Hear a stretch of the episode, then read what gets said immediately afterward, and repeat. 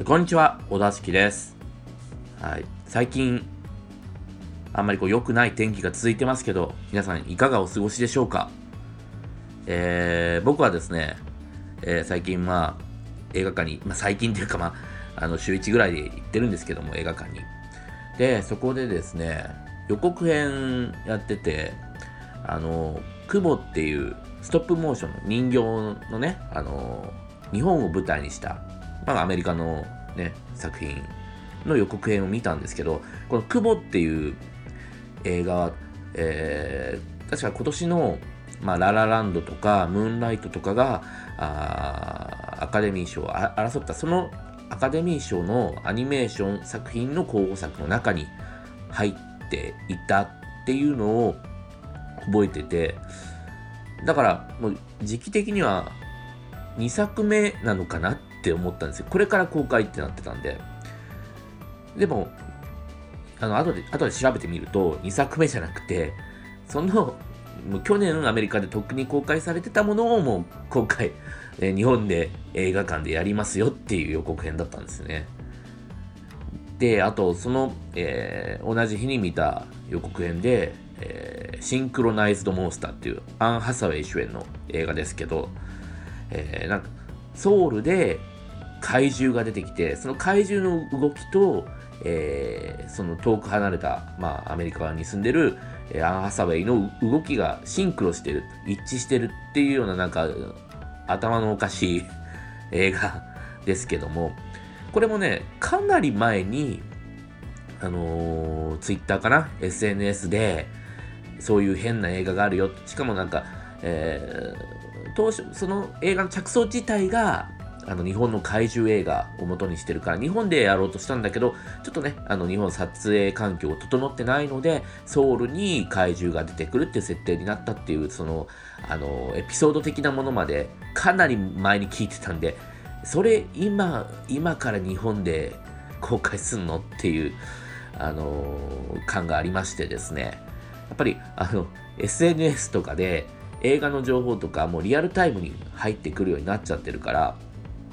結構そのね本国の公開とのタイムラグっていうかそういうものがあの如実に実感できるようになってきてるんだなと思いました。はい、えーということで今日も始めていきましょう、えーお出しき映画ですね、えー今回取り上げる映画はアトミック・ブロンド。えーどういった映画かと言いますと、えーイギリスの情報機関 MI6 で、凄腕のスパイとしてその名を轟かすロレーン・ブロートン、シャーリーズ・セロンですね、に新たな指令が下される。それは何者かに奪われた最高機密クラスのリストを取り戻すというもの。ベルリンを訪れたロレーンを待ち受けていたのは世界各国のスパイだった。凄まじい争奪戦の中、ロレーンは超人的な戦闘能力を発揮しながら立ちはだかる敵を倒し、はい、という、まあ、作品なんですけども、やっぱりこのアトミック・ブロンドで何はなくとも、まず第一に、えー、ね、言わなきゃいけないっていうか、やっぱりそれはセロン姉さんですよ。シャーリーズ・セロン姉さんですよ。ね、もう、姉さんってつけたくなってしまう、本当に素晴らしい存在感をですね、この、えー作品でも発揮してまして、まずこのセロン姉さんがですね、あの、この映画の制作総指揮も務めてる。まあ原作も、ま、なんかコミックかな？なんですけど、それも原作も自分で買い付けて、で、制作総指揮も務めて、で、しかも日本での宣伝法とかもコントロールしてるということらしいんですよね。要はですね、このアトミック・ブロンドっていう映画が私はやりたいのよっていう熱意ですよね。それが伝わってくる作品にもなってますし、こういう映画やりたいんだっていう、そこがまず信頼を受けるじゃないですか、この姉さんに対しての。で、まあ、シャーリーズ・セロンってそもそもスカウトのエピソードがすごくて、なんかあの銀行で受付の男とすごい揉めてたらしいんですね、その若い頃のセロン姉さんが。で、あの、ファッキュー、ファッキューってすごい大声で銀行内で怒鳴ってたところを、あのーハリウッドのスカウトマンが、あのなんかすごい美人がすげえ怒鳴ってるけどっていう見つけてスカウトされてそれで、まあ、映画館に入ったという経緯があるらしくでこのね映画の中でもこの作品の中でもファックファックってちょっとねあのそんなにいっぱい言ってないですけど要所要所でファックって言ってるからもうその時からずっとファックって言い続けてきた女優っていうのでまたこれもね非常にあのー、信頼がおけるなっていう感じですよね。で、まあ、この、えー、作品制作中でもですね、あの、歯を2本失ってるらしいんですけど、まあ、どうして失ったかっていうと、殴られたからとかそういうことじゃなくて、なんか相手を、相手の男を殴ったり、そう、首絞めたりしてるうちに、こう、ギュッとこう歯を食いしばるじゃないですか。その食いしばってるうちに、歯がね、2本ね、なくなっちゃったっていう。あの、かっこよすぎるでしょ、そのエピソードからして。しかもね、その前はね、マッドマックス、怒りのデスロードで、えー、フュリオサーとして、ね、強烈な役をね、強烈なインパクトをあの残してますから、相当生かす女優だなっていうのをね、思います。で、インタビューなんかでも、もうアクションはね、もう、もう98%ぐらい、もう彼女がスタントなしでやってるんですけども、女にはできないなんて言われたくなかったっていう風に言ってるんですよね。かっこいいですね。姉貴ですね。で、この映画の監督はですね、ジョン・ウィック、ね、キアヌ・リーブスのジョン・ウィックの、えー、監督のデビッド・リーチ監督。だから、多分ジョン・ウィックの女性バージョンみたいなのを私はやりたいっていうスタンスで、多分あの、えー、セロン姉さんもこの監督に声をかけて、で、それがまあ噛み合ったということだと思うんですね。確かにジョン・ウィックと、あの、硬質な映像っていうんですかね、あの、青みがかった硬い感じの映像がすごく似てるなと思います。で、まあ、えー、他にね、ジョン・グッドマンとか、えー、トビー、トビー・ジョーンズか、でも、とかも出てますけど、で、ジョン・グッドマン痩せましたね。なんか結構、あのおじいちゃんっていう感じが出てましたけども。で、トビー・ジョーンズもね、最近、ハイドリヒを撃てっていう映画で見ても、一目見たら忘れられないこの素晴らしいルックスの持ち主、おじさんですよね。うん。で、まあ、この作品の舞台はね、あの、ベルリンなんですけども、で、まあ、あの、ベルリンの壁、えー、崩壊直前とか、そういった、あの、舞台設定になっているんですけども、で、その中で最高機密のリストを、あの、巡っての戦いと、戦いっていうか、そうですね、そういう話になっているんですけども、まあ、この映画、あの、ストーリーはどうでもいいかなとは思います。どうでもいいっていうのは、その、あの、いい悪いとかいう問題じゃなくて、特にあの、まあ、舞台背景、そういう装置でしかないなっていうふうに思ったんですね。じゃあ、何の舞台、あの背景と化してるかっていうと、それはもう、セロン姉さんと、ムクムキムキの男たちの格闘を際立たせる、もうそういう背景でしかないとは思います。添え物ってことですね。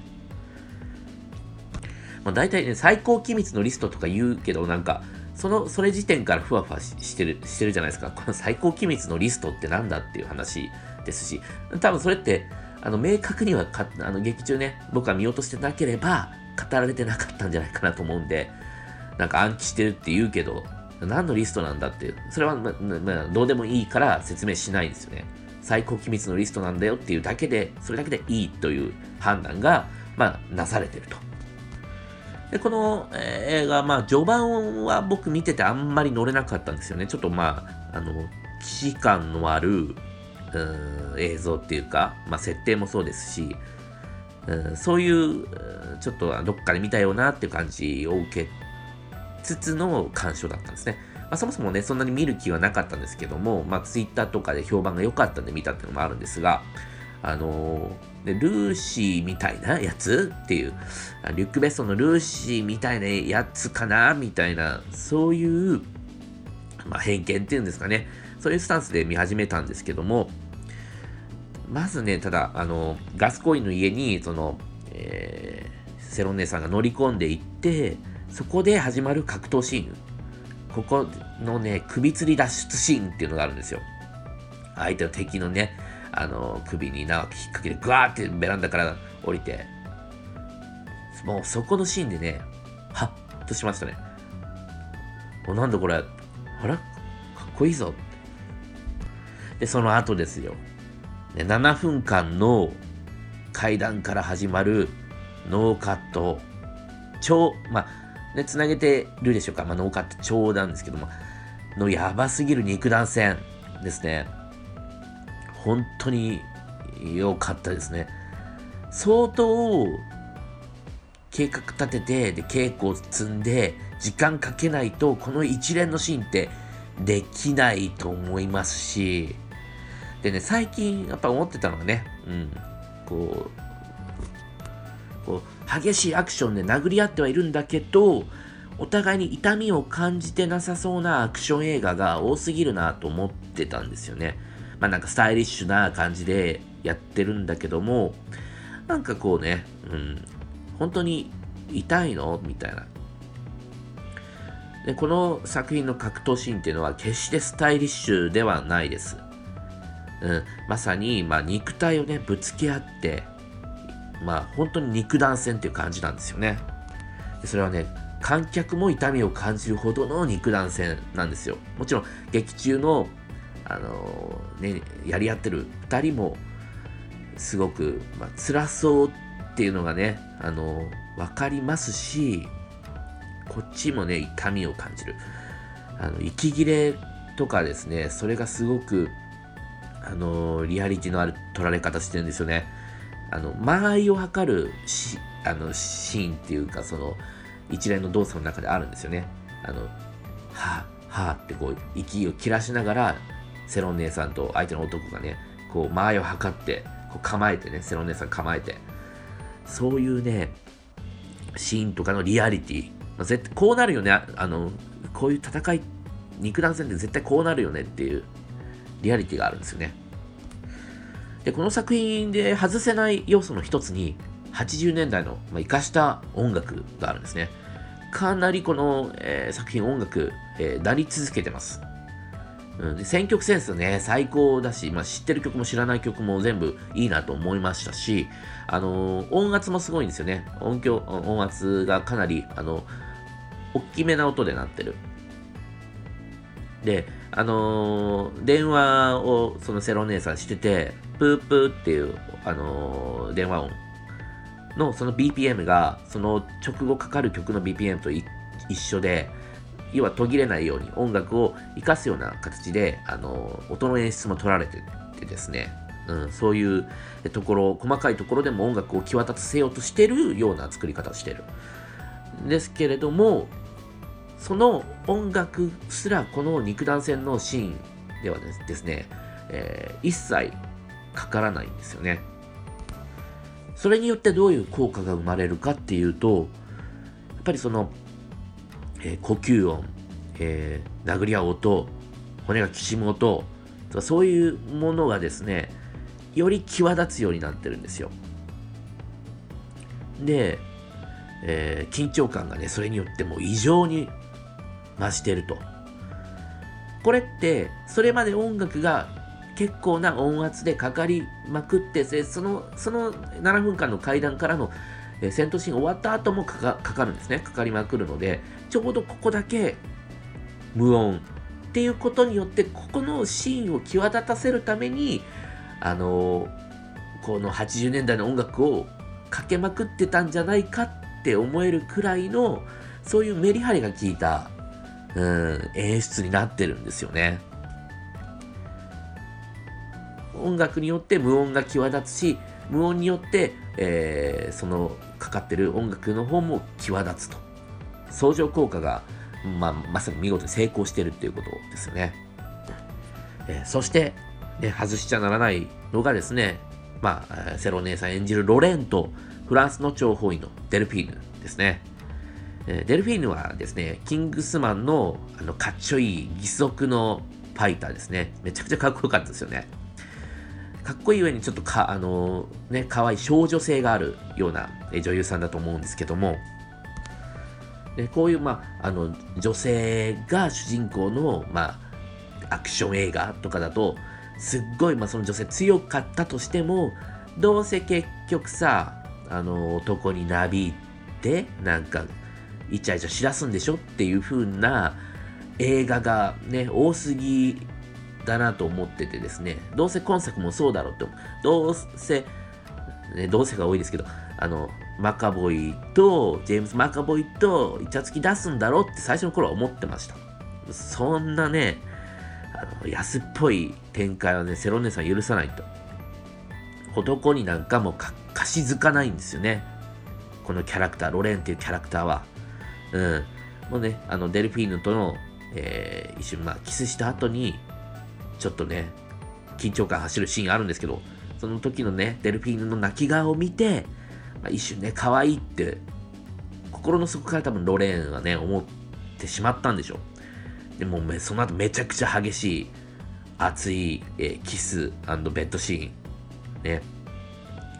で、まあ、ことが終わって、で、ベッドの上でね、タバコを吸うロレンがね、ほんとかっこいいんですよ。こんな男前います？っていう。で、まあ、あの、ビアンっていう風にも見えないんですよね、ロレンは。そこに可愛い人がいたから抱きましたみたいな。うん、今までもうそういう男も女も